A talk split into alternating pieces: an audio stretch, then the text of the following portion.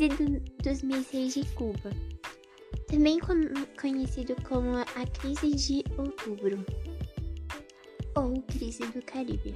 Foi um confronto de 13 dias, é, de 18 de outubro a 28 de outubro de 1972, entre os Estados Unidos e a União Soviética.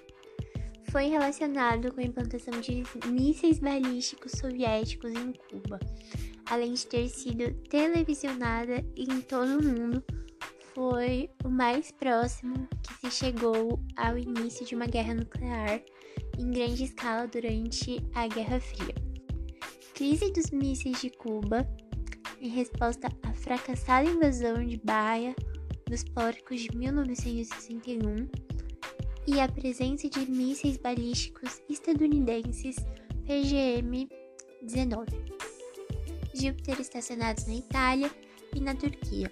O líder soviético Nikita Khrushchev, eu não sei falar isso, decidiu concordar com o pedido de Cuba para colocar mísseis nucleares em seu território para deter uma futura invasão estadunidense.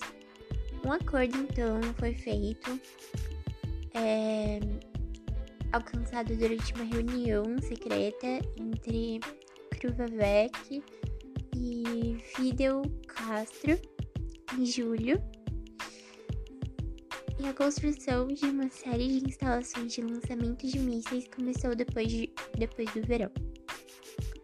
Uma eleição estava em curso nos Estados Unidos.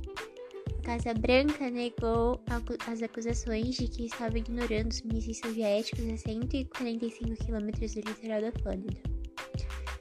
É, estas preparações de mísseis foram confirmadas quando um avião espião Lockheed U-2 das Forças Aéreas dos Estados Unidos produziu provas fotográficas claras de instalações de mísseis balísticos R-12 Divina e, R, e R-14 Chusovaya. Os Estados Unidos estabeleceram um bloqueio militar para evitar que novos mísseis entrassem em Cuba e anunciou que não permitiria armas ofensivas fossem entregues a Cuba, além de ter exigido que as armas já entregues fossem desmontadas e levadas de volta à URSS. Foi isso, pro!